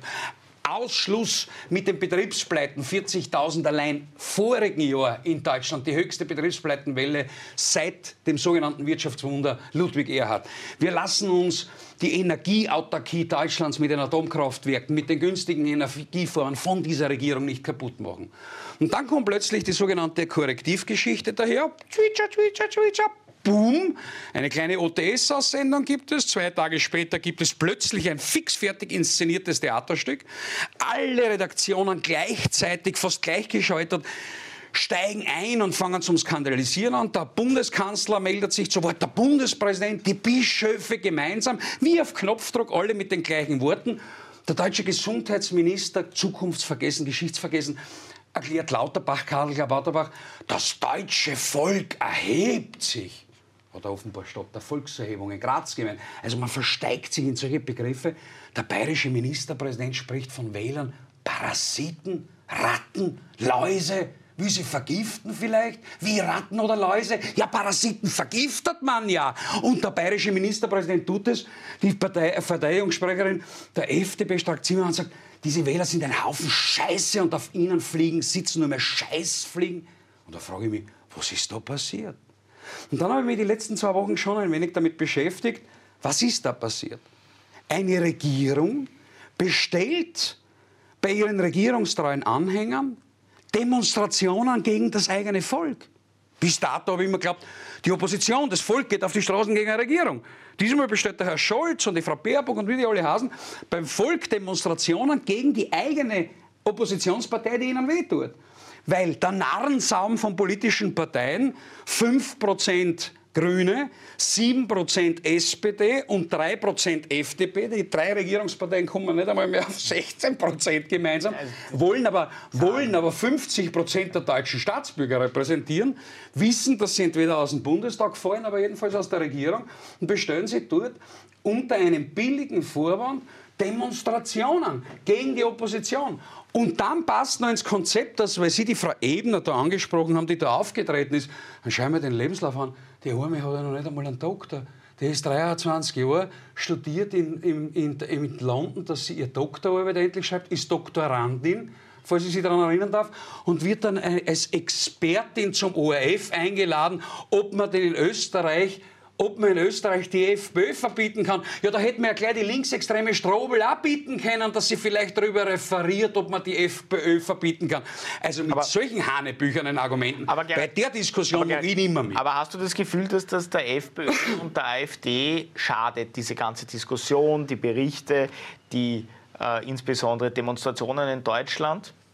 Also, äh, meine Sorge war groß die FPÖ nicht, weil die FPÖ, Entschuldige, es ist in Potsdam kein Freiheitlicher gesessen, es ist in Potsdam und nicht in Wien.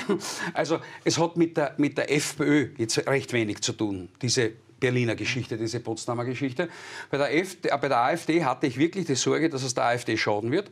So nach dem Motto, das ist jetzt der Blattschuss. Dort legt jetzt das ganze System an und sagt, vor den großen Wahlen, EU-Wahl, Bundestagswahlen, den Wahlen im Osten, Thüringen, Sachsen etc., jetzt killen wir die AfD. Diese Sorge hatte ich. Aber wenn ich jetzt zwei Wochen zurückblicke und wir haben jetzt zwei Wochen und es rührt sich in den Umfragen gerade ein Prozent und nicht einmal das sie die SPD oder die Grünen, dann siege, da tut sie nicht viel. Das heißt ganz im Gegenteil. Sarah Wagenknecht hat heute etwas Richtiges gesagt, im Übrigen wie Henrik Broder und wie alle anderen in Deutschland, die einigermaßen vernünftig sind und nachdenken, die sagen, Freunde, warum ist denn die AfD so stark? Die AfD ist doch nicht so stark, weil sie jeden Tag so eine erfolgreiche Politik macht.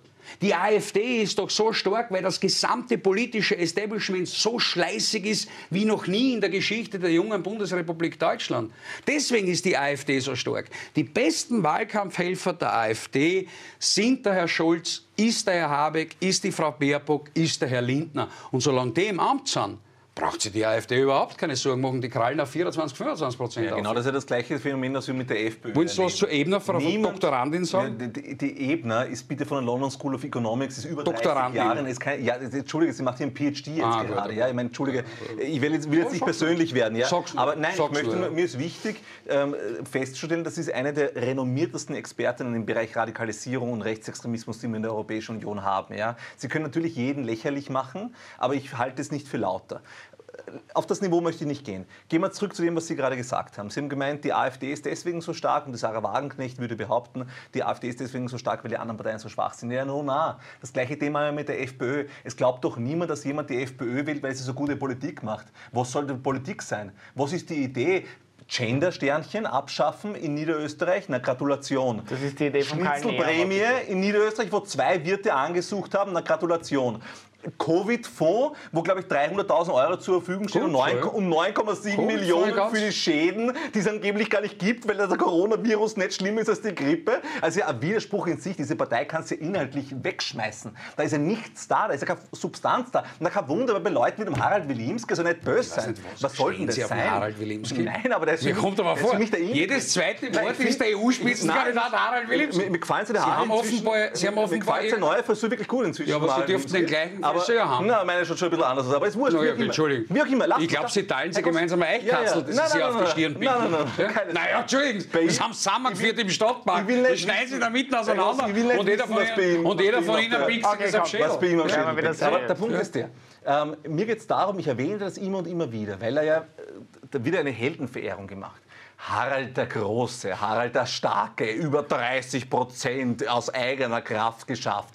Na, Bullshit. Erstens einmal, ich glaube nicht, dass er 30 Prozent macht. Und zweitens, die Leute, wie gesagt, wenn sie ihn überhaupt kennen, dann drehen sie sich eher angewidert weg, aber sie wählen die FPÖ trotzdem. Und zwar genau deswegen, weil sie sich denken, hey, Lopatka, wollt ihr mich verarschen? Oder Andi Schieder, ist das euer Ernst? Oder Lena Schilling? Nein, bei der Lena Schilling. Ah, nein, nein, Liebesgrüße aus dem Kindergarten. Ja, ja, ja, das werden sie, na, sie werden ihn mit das Lachen noch vergehen. sie werden schon noch sehen, wie sie die Dynamik in den nächsten Wochen ändern wird. Lena Schilling wird der FPÖ jetzt keine Wähler wegnehmen. Nein, aber der Marco Boger vielleicht bei Nationalratswahlen. Auch. Und bei der AfD sehen wir das bei der Sarah Wagenknecht. Überall dort, wo die Sarah Wagenknecht abgefragt wird, in den Ostländern, mhm zerstört sie die AfD de facto. Weil die Leute, na schauen Sie sich die Umfragen an, ja. weil die Leute sagen, sagen... In was für eine Umfrage? Na, in vielen Umfragen. Nein, sagen, nennen Sie mir die eine Umfrage, wo die Kandidaten... Auch in den Bundestagswahlen... Nein, nein, nennen Sie, nein. schauen Sie, Herr Dr. Bornmänner, jetzt, jetzt Ausschluss. So, ich google jetzt... Google Sie, googeln Sie, schauen Sie. Ich beobachte alle Umfragen. Ja. Sarah Wagenknecht liegt jetzt bei einzelnen Umfragen 7%. bei 7 Prozent. Bei der AfD hat sich in den Ostländern, sowohl in Sachsen als auch in Thüringen, kein einziger Prozentpunkt verändert. Sogar in Brandenburg liegen sie mittlerweile als stärkste Partei vor. Und das, was man geglaubt hat, dass man mit Sarah Wagenknecht der AfD nur eine einzige Stimme abnimmt, stimmt in Wahrheit nicht. Stimmt de facto nicht. Und jetzt sagen Sie mir diese einzige Umfrage, die möglicherweise, die gibt es vielleicht, vielleicht ist sie mir wirklich gerutscht, aber du jeden Tag nichts anderes als sechs, sieben Stunden recherchieren und mir überlegen, was ich denn so hin und wieder zur Tagespolitik sage. Zeigen Sie mir die eine Umfrage, wo die Sarah Wagenknecht der AfD die Zukunftschancen geraubt hat. Sie werden keine einzige finden. Ganz im Gegenteil. Die Sarah Wagenknecht, wissen Sie was? Das ist ein Eintagsfliegen. Die ist zwar recht nett, alles drum und dran. Bei Corona ist sie auf der richtigen Seite gestanden. Aber man darf nicht vergessen, am Ende ist sie eine SED-Linke. Sie ist eine Tochter von Erich Honecker, geistige Tochter. Und von Walter Ulbricht, Erich Honecker. Und mit solchen Typen wollen wir in Deutschland einfach nicht mehr anstrafen. Ich würde noch einmal zurück äh, nach Österreich kommen, denn Sebastian hat mich vorher schon gefragt, es ist jetzt am Freitag diese Demo gegen rechts in Österreich. Was erwartest du denn da? Er hat gesagt, 100.000 Menschen ja, ja, glaub, ja, gehen auf die, die sollen sich in einer Telefonzelle am Ring treffen, dann macht man dort in der Telefonzelle eine Volkszählung, kommt auf vier Leute, Landau und seine drei Freunde und die Geschichte hat sie. Also du gehst nicht davon aus? Nein, Entschuldige. Außerdem, jetzt, ich kenne ja den, den Kollegen Landau. Ich schätze ihn auch. Also nicht falsch verstehen. Aber ich frage mich, was der tut. Ich meine, der tut jedes Monat irgendeine andere äh, Demonstration machen. Eine Demonstration, ein bisschen was für die Frau Kellermeier, ein bisschen was bei Corona, ein bisschen was für Asyl, ein bisschen was gegen die FPÖ. Hat der noch einen Hocken? Ja, oder ist der Hocken gestartet und tut der nur mehr demonstrieren? Naja, offenbar haben die Lehrer in dem Land nichts mehr zu tun, wenn die jede Woche eine neue Demo anmelden können. Das, ist, das sollen nicht unsere Kinder umziehen, sondern die sollen schauen, dass es so ähnliche Bildungschancen gibt. Entschuldige, was macht der? Ist der äh, Berufsbezeichnung Demonstrant oder was?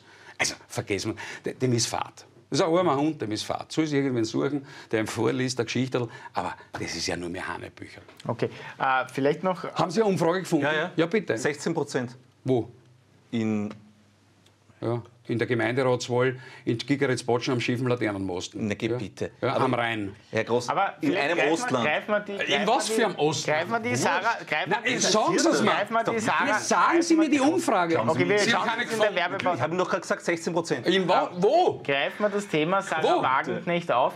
Äh, wir haben ja in Österreich nicht das bei der EU, aber bei der Nationalratswahl... Wenn es wenigstens sagt, hätte ich falsch gelegt. Marco Poga... Das ist billig. Ich schicke Sie nachher. Jetzt. Tun Sie es da. Das Publikum ist interessiert. Gerne okay.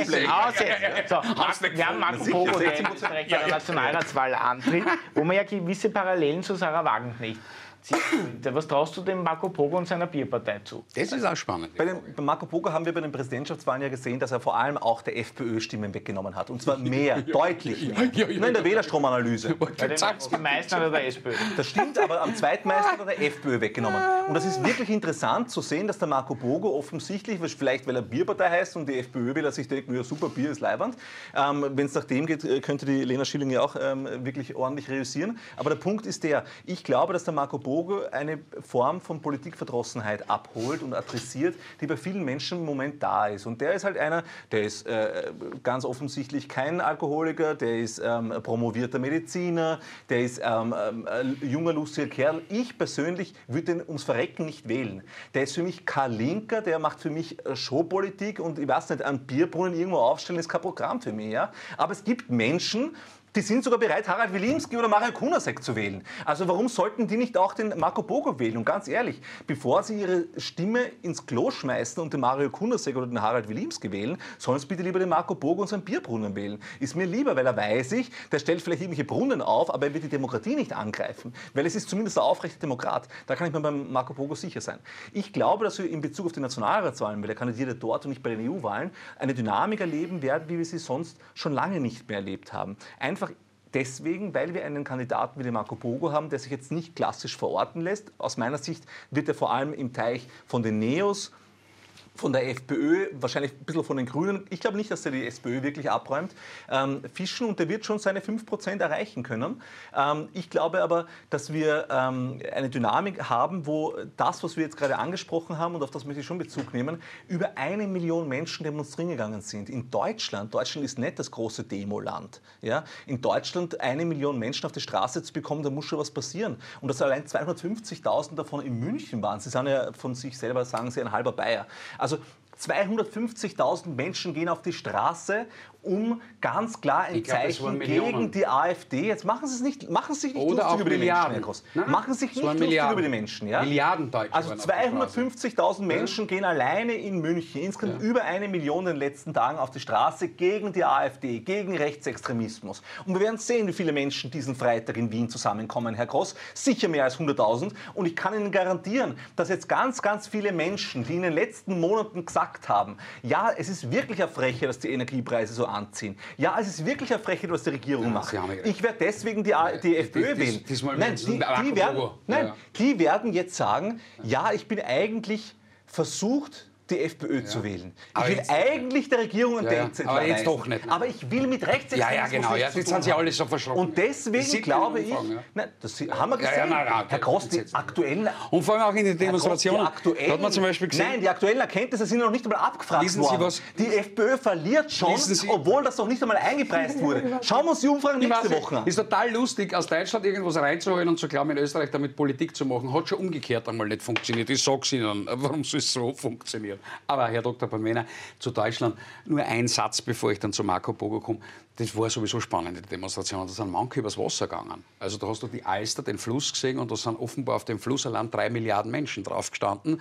Nämlich aus der Kamerasperspektive haben die, die das Foto gemacht haben oder in dem Fall gefälscht haben, vergessen. Ah, alles gefälscht, auf? Ja, natürlich. Ja, schauen Sie in Zeiten, schauen Sie, Herr Dr. Palmeiner, es ist recht einfach. Sie sind in so Zeiten, in Zeiten, Nein, in Zeiten der künstlichen Intelligenz, wo du in Wahrheit Bilder verändern kannst. Herr Dr. Palmeiner, Sie sind mit Ihrer nicht vorhandenen natürlichen Intelligenz einer der Hauptprofiteure der künstlichen Intelligenz. Intelligenz. Sind wir froh, dass wir es haben. Aber jetzt zum, aber jetzt Marco zum, aber jetzt zum Marco Bogo. Der Dr. Balmena meint, meinte vorher, dass ähm, die FPÖ schon bei der Bundespräsidentenwahl nicht realisieren konnte durch den Marco Bogo. 17,7 Prozent Walter Rosenkranz, 8,1 Prozent Tassilo Valentin, 5,6 Prozent Gerald Groß und 2,1 Prozent Brunner. Also das sogenannte freiheitliche Lager, das hier durch vier Personen vertreten oder das Wahlpotenzial in dem Fall durch vier Personen vertreten zur Wahl gestanden ist, ist bei dieser Wahl exakt auf 33,5 Prozent gekommen. Das sind im Übrigen genau diese 33,5 Prozent, Herr Dr. Bornmänner, die sich jetzt in den Umfragen zwischen 30 und 35 Prozent für die FPÖ abbilden. Der Herr Marco Bogo hat keine einzige Stimme der FPÖ abgenommen. Aber wissen Sie, was das Schöne das bei Marco also, Bogo ist? Da lügen Sie jetzt gerade. Wissen Sie, was das Schöne ist? Ich kann das schicken, wenn Sie wollen. Wissen Sie, was das Schöne Ja, ja, lassen Sie. Äh, Sie meinen die Sora-Wahl, Nachtagswahlbefragung, das ist schön. Soll ich Ihnen das vom Herrn Sora und von der SPÖ noch einmal erklären? Ja, alles gefällt. Okay. Alles, was Nein, Ihnen nicht taugt, ist Fragen Sie, warum der Herr Sora, warum Sora für den ORF einfach nicht mehr arbeitet. Ertappt, nicht mehr arbeitet. Also vergessen wir die Wahlanalysen. Ich habe das Wahlergebnis 33,5 Prozent für freiheitliche Kandidaten oder dem Lager verbundene Kandidaten. Erster Punkt. 17 Zweiter Punkt. 17,7. Zweiter Punkt. Ähm, schauen Sie, der Marco Bogo, ich finde es großartig, dass der kandidiert. Damit haben wir wirklich die Chance, dass der Blabla, Ihr Freund Blabla, auf nicht mehr als 16 Prozent mehr kommt. Das heißt, diese ganzen äh, Kanzlerträume, die er offenbar im Sandkosten von Dreiskirchen gehabt hat, die kann er sich einmagerieren. Und ihre eigenen Grünen, äh, Frau Schilling hin oder her, wird bei der Nationalratswahl auch nicht mehr als 7 Prozent kommen. Der Marco Bogo wird 6, 7, 8 Prozent machen und die wird der Rot und Grün gleichermaßen wegnehmen. Und das ist gut so. Ich bin wirklich der Meinung, je mehr sich das linke Lager durch solche Splittergruppen selbst aufteilt, ja, ein bisschen was Grünes, vielleicht kommt dann noch die palästinensische Befreiungsfront und die Befreiungsfront von Palästina dazu, ein paar Rote, vielleicht ein paar Linksextreme, dann gibt es noch die KPÖ, auch ihre Freunde, dunkel, dankel, dinkel, dunkel, äh, dunkel, äh, von dem sie immer reden und wissen Sie, die aus Graz, die Frau K., die hat ja auch noch irgendwelche Chancen. Bürgermeisterin. Und dann hast du, ja, ja, was auch immer, hoffentlich abhalten mehr, weil derzeit tut sie irgendwelche Hinterhofmoscheen in Gris bauen, die Hamas-Mama da aus Graz, aber sei es drum.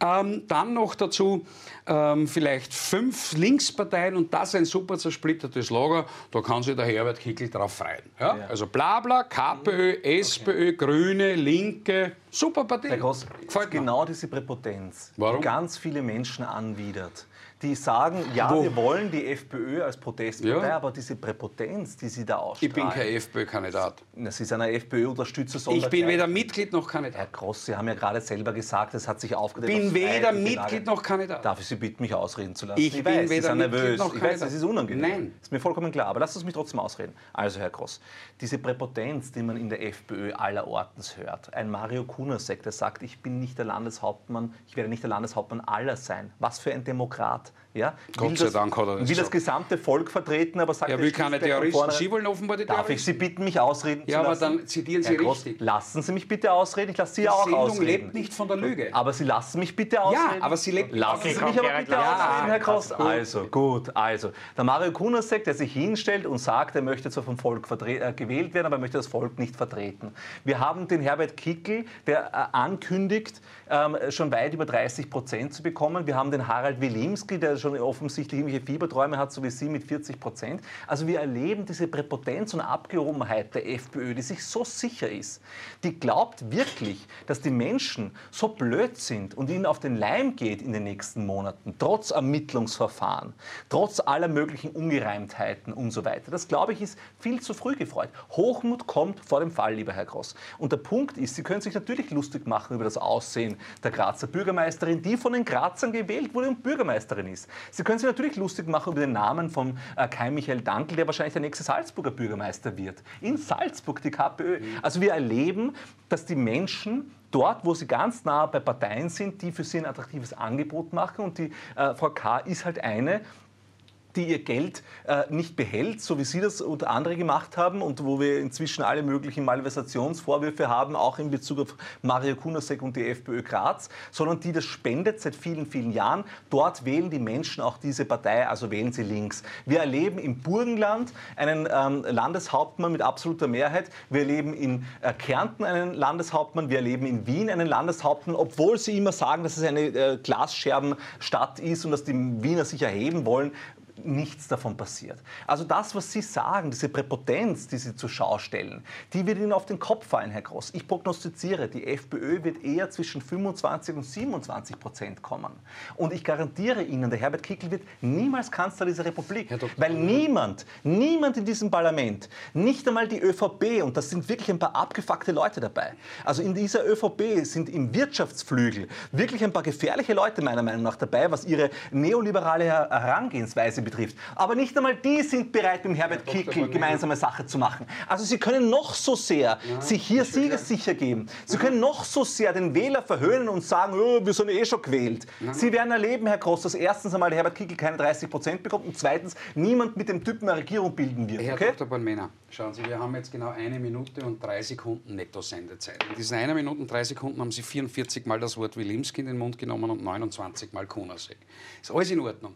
Wir können gerne über eine Stunde, 15 Sekunden zu jedem Thema, also jetzt reden wir gerade über Marco Bogo und wir kommen am Ende wieder über Wilimski und Kickel. Wir können alles machen. Ich würde Sie um Folgendes empfehlen. Schauen Sie, habe Facebook-Accounts. Mhm. Wenn Sie die LKK unterstützen wollen, weil Sie von ihr etwas bekommen, das finde ich auch vollkommen legitim. Wie bitte? Nein, wenn, wenn. So, wenn, es einen Deal gibt, ist ja. vollkommen legitim. Ich mhm. hinterfrage Sie nicht, wenn das so wäre. Machen Sie das auf Ihre Accounts, mhm. geben Sie sich dort, also prostituieren Sie sich dort für Parteien, aber bitte nicht da.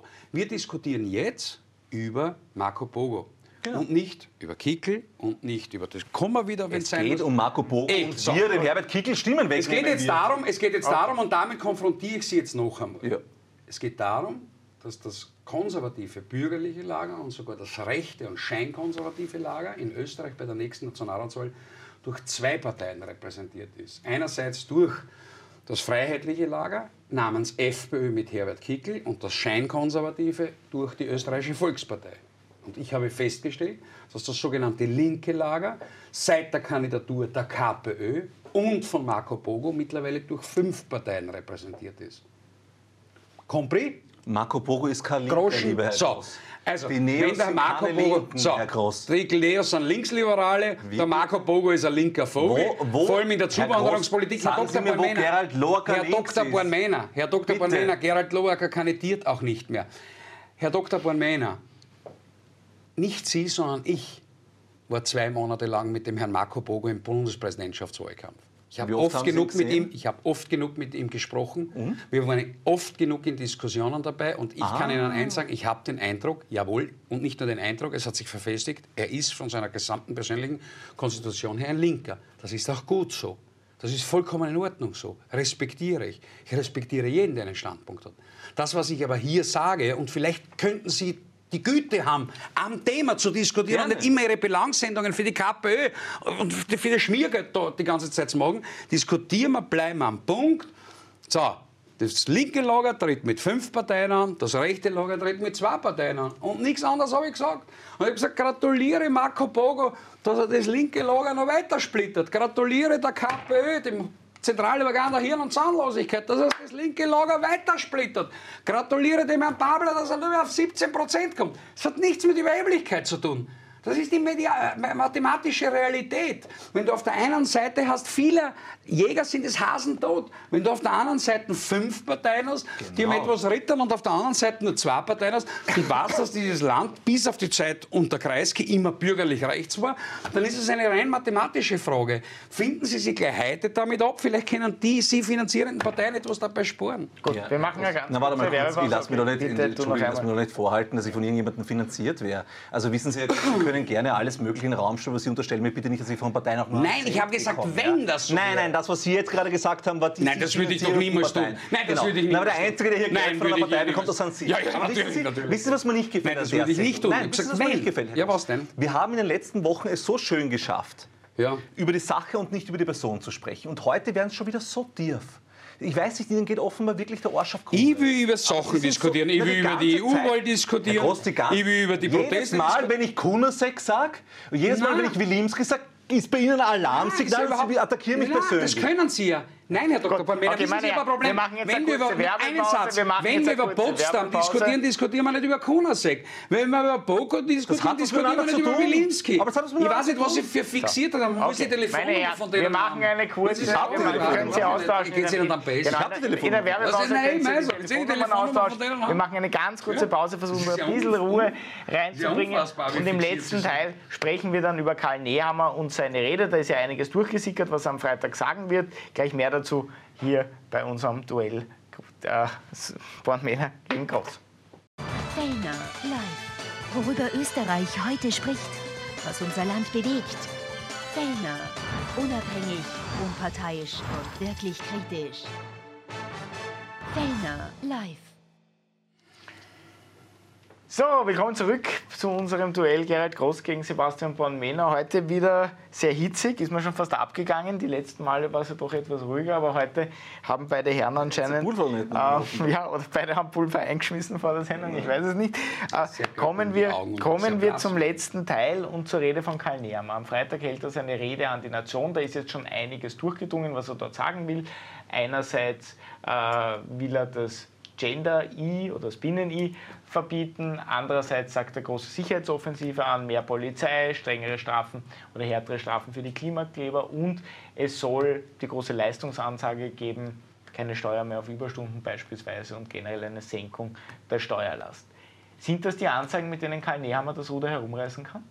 Ganz sicher nicht, weil auf der einen Seite die Kopiermaschine anzuwerfen und den Udo Landbauer in Niederösterreich zu kopieren, indem man jetzt diese Gender-Geschichte ähm, kopiert, die wirklich also nicht böse sein, das ist ja wirklich die absolute Verhöhnung der österreichischen Bevölkerung. Die Menschen haben große Sorgen, wie sie ihre Einkäufe finanzieren sollen. Sie haben, machen sich große Sorgen, wenn sie sehen, dass ihre Kinder nicht mehr die Chancen haben, die sie selber im Leben hatten. Dann gibt es auch noch eine sehr große Gruppe in Österreich, die machen sich Sorgen wegen dem Klimawandel und wegen den ganzen Veränderungen, die wir da erleben. Die von den geopolitischen Veränderungen mit Lieferketten und Russlandkrieg und so weiter gar nicht zu reden. Und dann kommt der Typ mit dem Binnen-I daher. Als hätte man keine anderen Probleme. Also weißt, wenn die ÖVP Niederösterreich, damit der Udo Landbauer Ruhe gibt, ihm erlaubt, die eigenen Beamten zu hackeln in so einem Erlass oder was auch immer das war, das ist ja das eine. Es tut niemandem weh, das ist einfach nur peinlich, aber es hat keinen Schaden. Ja? Aber wenn der Kanzler glaubt, das ist das große Leuchtturmprojekt seiner Ära, dann gute Nacht. Also das würde mit Sicherheit nicht helfen, das wird wieder nur Wasser auf den Mühlen der Freiheitlichen Partei sein. Das ist der eine Punkt. Der andere Punkt, wenn du Leistung belohnen willst in unserem Land, dann solltest du verdammt doch mal endlich beginnen, leistungsloses Einkommen, also Erbschaften, zu besteuern.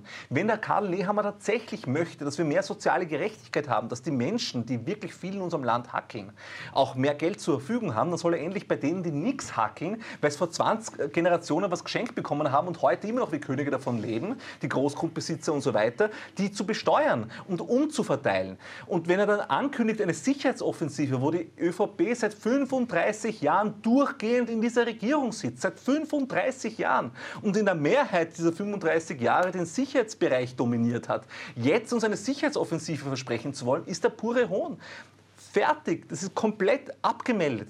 Also ich würde verstehen, wenn die ÖVP sich jetzt hinstellen würde und sagen würde, gut, Leute, wir haben alles falsch gemacht. Wir geben zu, wir haben wirklich viel verbrochen. Wir haben äh, nachweislich ungeeignete Persönlichkeiten in die höchsten Ämter gehoben, zum Beispiel Wolfgang Sobotka. Wir haben ähm, faule Früchtchen herumsitzen, wie zum Beispiel den Bürgermeister von Vösendorf. Also wenn, wenn die ein bisschen selbstkritisch wären und sich dem Volk stellen würden und sagen würden, wir haben jetzt, als wir gesehen haben, was die Rechtsextremen in Deutschland machen, jetzt, wo wir sehen, was die Rechtsextremen auch in Österreich machen, besinnen wir uns wieder unsere christlich-sozialen Wurzeln. Jetzt wollen wir wieder diejenigen sein, die dafür da sind, dass der Urwert unserer Gesellschaft, das ist Familie, das ist Demokratie und so weiter, geschützt werden. Und wir wollen uns klar abgrenzen von einer freiheitlichen Partei, die sich immer mehr weiter radikalisiert und die keine Berührungsängste zur AfD und ihren Konsorten in Deutschland hat. Wenn das die ÖVP machen würde, dann würde ich sagen, die haben die Chance und das Potenzial, sich bei 25 Prozent zu stabilisieren, weil es genug Menschen in Österreich gibt, die sagen, wir, wir brauchen eine christlich-soziale Politik. Und ich kenne persönlich genug Menschen in innerhalb der ÖVP, im bäuerlichen Bereich, im klein- und mittelständischen Bereich, in den Regionen, im ländlichen Raum. Da gibt es genug Leute in der ÖVP, das sind anständige Menschen, die haben es sich nicht verdient, vom neoliberalen Flügel in der industriellen Vereinigung und so weiter vertreten zu werden. Und die haben sich auch nicht verdient, einen Kanzler und Parteivorsitzenden zu haben, der als großes Pro äh, Wahlprogramm das Binnen-I proklamiert. Das ist ja eine Beleidigung ihrer Intelligenz. Und das finde ich schade. Aber er wird die Rechnung dafür präsentiert bekommen. Und ich fürchte, dass der Kanzler Nehammer die einzigen Effekt, den er damit entfalten wird am 26. Jänner, ist, dass sich die eigenen Leute noch mehr für ihn genieren und dass die FPÖ die Korken knallen lässt, weil sie wahrscheinlich nochmal zwei oder drei Prozent Tour bekommen. Vielleicht sagt er noch sowas wie, wir haben einen Fehler bei Corona gemacht. Das wäre noch, dann sind es nochmal drei Prozent mehr bei der FPÖ. Oder vielleicht sagt er, ähm, äh, wir, also wenn er in die Richtung noch mehr sagt, und das ist ihm zuzutrauen, dann ist es ein reines ähm, äh, Wahlwerbeprogramm für die FPÖ. Aber das wer wirklich glaubt, dass er mit dieser Rede sich stabilisieren kann, mit dem, was wir bis jetzt gehört haben, dass er ankündigen wird, der lebt äh, auf einem anderen Planeten. Wie siehst du das, die Themen, die bisher durchgedrungen sind? Es wird eine Allerweltsrede. Ähm, er wird versuchen, all dort in Wahrheit politisch auszugleichen, wo er gescheitert ist. Das heißt, wo er ganz konkret Wähler, nämlich 15 Prozent, Richtung FPÖ verloren hat. Wir dürfen nicht vergessen, dass die österreichische Volkspartei von 36 Prozent ausstartet und bei 20 Prozent zum Liegen kommen wird, wenn überhaupt, wenn sie nicht unter 20 Prozent rutscht. Das heißt 16, 17 Prozent eins zu eins aufgrund falscher Politik der FPÖ in Wahrheit geschenkt hat. Das wird die Asylfrage sein, das wird die Migrationsfrage sein. Da können wir jetzt schon darauf wetten, dass die FPÖ quasi kopiert werden soll von Nehammer in seiner letzten Not. Das wird die Sicherheitsdebatte sein. Mehr Polizisten, mehr Sicherheit auf unseren Straßen, Punkt, Punkt, Punkt. Das sind aber alle jene Versagen, die die ÖVP selbst zu verantworten hat. Denn sie stellt ja seit 30 Jahren den Innenminister bis auf die kurze Pause von Herbert Kickl die eineinhalb Jahre, 2017, 2018. Ähm, das heißt, ich erwarte mir von dieser Rede nicht viel. Und ich erwarte mir nicht das, was sich die ÖVP erwartet. Die ÖVP erwartet sich oder die Strategen erwarten sich einen gänzlichen Turnaround. So nach dem Motto, ja, der Kanzler hat eine Rede gehalten und alles, was die letzten vier Jahre war, ist alles vergessen und wir lieben den Kanzler wieder. Ich hätte ihm etwas anderes gewünscht. Ich hätte es für sinnvoller gehalten, als wir irgendwann McDonalds buchen. Da gibt es so schöne Kronen, die kann er sich aufsetzen. Ja? Eine Ronald McDonald-Krone, die setzt er sich aus, der kleine Schmähhammer, der Schachtel wird Schmähhammer, setzt sie hin und macht einen Kindergeburtstag, vielleicht bringt er ein bisschen Alkohol, vielleicht ein bisschen Psychopharmaka mit, das verteilt er dann dort. Das wäre das richtige Potpourri seiner bisherigen Politik. Alkohol, Psychopharmaka, McDonalds. Unter mehr wird auch nicht in Erinnerung bleiben. Ich garantiere es. Wie sehr provoziert er damit die Grünen mit diesen Ansagen, die er da derzeit trifft? Stichwort eben Binnen-I, diese Sicherheitsansagen, härtere Strafen für die Klimakleber, das sind ja doch alles, muss man sagen, so kleine Nadelstiche Richtung Grüne. Ja, aber ich glaube, der Werner Kogler ist cool genug. Ich meine, Werner Kogler war derjenige, der Sebastian Kurz abgeschossen hat. Werner Kogler war derjenige, der Leonore Gewessler in die Regierung geholt hat und Werner Kogler war jetzt auch derjenige, der Lena Schilling in die Regierung geholt hat. Und ich meine, das sind wirkliche Provokationen für die ÖVP. Ja? Ähm, weil die Lena Schilling ist eine derer, die eine ganze Generation von Menschen repräsentiert, die gegen die ÖVP-Politik auf die Straße gehen. Also ich mache mir da keine Sorgen, dass das die Grünen groß provozieren würde. Sie sind cool genug, um zu verstehen, dass der Karl Nehammer dort Phrasen von sich gibt, die im klaren Kontrast zu seiner eigenen Politik stehen. Also das ist ja das Besondere an einem Bundeskanzler ähm, und Parteichef, der könnte das auch einfach umsetzen. Äh, der wird sich dort hinstellen und Sachen vorschlagen und Sachen versprechen, die er eigentlich schon lange hätte umsetzen können. Nicht nur als Bundeskanzler, sondern auch als Innenminister davor. Der, wie gesagt, die ÖVP regiert nicht nur seit 35 Jahren im Bund, sondern auch schon die, seit Gründung der Republik, ähm, seit 1945 in der Mehrzahl der österreichischen Bundesländer. Also wer hindert sie daran, irgendetwas von dem, was sie sagen, auch umzusetzen? Das sind hohle, leere Phrasen und das versteht jeder. Und die Grünen können sich da komplett entspannt zurück zurücklehnen und sich denken, hey, jeder durchschaut es. Wir werden euch doch nicht auf den Leim gehen und danach eine Aussendung machen und sagen, oh, der äh, Karl Nehammer hat was Schlimmes gemeint. Das ist ja genau das, was er will. Der will ja provozieren. Aber niemand nimmt die Provokation noch ernst, weil niemand Karl Nehammer noch ernst nimmt. Weil jeder weiß, Karl Nehammer ist eine lame duck, der ist politisch tot, der wird nach diesen Wahlen keine Rolle mehr spielen. Ich glaube auch nicht, dass er der Vizekanzler unter ähm, einem Kanzler Babler sein wird. Auch wenn ich die Wahrscheinlichkeit, dass wir ähm, SPÖ, ÖVP, Grün nach nach den nächsten Wahlen haben werden, für sehr hoch einschätze, weil einfach niemand mit Herbert Kickl und seiner Partei koalieren möchte, verständlicherweise. Aber ich glaube, selbst dann wenn die ÖVP jetzt über ein Drittel ihres Clubs verliert und über 10, 15 Prozent bei den Wahlen verliert, wird ähm, Karl Nehammer nicht derjenige sein, der bei den nächsten ähm, Regierungsverhandlungen noch das Wort führen wird. Und insofern äh, können wir uns alle am 26. hinsetzen und uns anhören, was jemand äh, uns verspricht, und im Gegenzug dazu in der Politik tagtäglich nicht macht. Also ich glaube nicht, dass es irgendwem helfen wird, sondern ich glaube eher, dass es den Kontrast zwischen Anspruch und Realität noch größer werden lässt. Wird diese Rede dazu führen, dass die Koalition platzt und wir die Wahl doch schon im Frühjahr haben werden? Das also, platzen, so eine Strategie der ÖVP. Also platzen wird sie nicht, denn sie ist ja schon geplatzt. Ich meine, die haben ja seit vier Jahren nichts zusammengebracht. Jetzt sind wir mal ehrlich. Also von Regierung kannst du ja nicht sprechen. Das ist enderledigt. Es haben sich mehrere Personen gefunden, die im Rahmen einer sogenannten Beschäftigungstherapie dort sitzen und in Wahrheit monatlich ein Gehalt abholen. Aber arbeiten tun die schon lange nicht mehr. Ich glaube viel eher, es wird etwas anderes passieren. Es wird passieren, dass die ÖVP sich bis dorthin zur Rede überlegen wird, werden sie auf den Juni vorverlegen? Ist es für sie interessanter, ja oder nein? In Österreich wird ja nicht gewählt, wenn es der demokratiepolitische Plan hergibt. Also ich habe die letzten 20 Jahre nie mehr Wahlen erlebt, die einigermaßen im Takt eines Terminkalenders gelegen sondern es wird immer nur dann gewählt, wenn es ausnahmsweise gerade der ÖVP passt. Dann darf man in Österreich wählen. So, und jetzt warten wir halt noch die drei Tage ob der ÖVP, der Hanni Mikl-Leitner und dem Herrn Sobotka und wie die alle Hasen, der Juni-Termin oder der Mai-Termin passt oder nicht. Und wenn er passt, dann werden wir im Juni wählen oder im Mai. Und wenn er nicht passt, werden wir im Herbst reden, äh, darüber im Herbst weiterreden. Aber zum Herrn Dr. Bornmena möchte ich etwas sagen. Also abgesehen davon, der Herr Pablo wird viel nur nicht Kanzler. Ja, der wird vielleicht äh, Kanzler von, der, von der Bierklinik in Dreiskirchen draußen. Ja, dort wird er, wird er vielleicht Kanzler vom Kanzleramt. Ja. Aber das war es auch schon. Ähm, der ist genauso weg nach der Wahl, weil er ein desaströses, er wird nämlich das schlechteste Ergebnis von Randy Wagner unterbieten. Noch einmal 3% verlieren. Das möchte ich nur sagen. Also die Randy Wagner schon das historisch schlechteste Ergebnis, er wird es noch unterbieten. Das heißt, er wird auch äh, weg sein. Aber weil Sie gesagt haben, ja, es wird dann eine Dreier- oder eine Viererkoalition sogar geben, so, so wie es ausschaut, wird es eher eine Viererkoalition fast brauchen. Ich würde Ihnen Folgendes vorschlagen. Sie haben doch gute Kontakte zu den Roten, zu den Kommunisten und zu den Grünen. Ich habe zu allen gute Kontakte, Herr Gross. Auch zu Menschen der FPÖ, Sie werden es gar nicht glauben. Ja, ja, mag schon sein. Masochisten soll es überall geben mhm. und Menschen ohne Geschmack. Aber sei es drum. Herr Dr. Bornmänner, empfehlen Sie doch denen Parteien, einfach in einer äh, äh, äh Lista Unita anzutreten, in einer Einheitsliste. Voter Lista Unita. Also, dass Sie die Roten, die Schwarzen, die Grünen, die Kommunisten, die Neos, alle vielleicht auf einer Liste treffen, weil dann haben wir nur mehr zwei Parteien in Österreich. Das ist die Anti-FPÖ und das ist die FPÖ. Ich halte es wirklich für zweckmäßig, aber dann braucht man sich nicht viel aussuchen. Entweder man hasst die FPÖ, dann wählt man die Voterlista Unitas Sozialista in dem Fall, ja, die, die Schwarzen und Grünen und Roten, die Anti-FPÖ-Liste oder die FPÖ-Liste. Aber mehr brauchen wir nicht. Wenn jetzt eh schon alles durch Sie ja vertreten, Sie geben mir das nur wieder, was Sie dort in diesen Parteien ja hören, in diesen Zirkeln, wenn eh alle sagen, Sie wollen mit der FPÖ nicht, dann machen wir auch mehr, Mehrheitswahlrecht.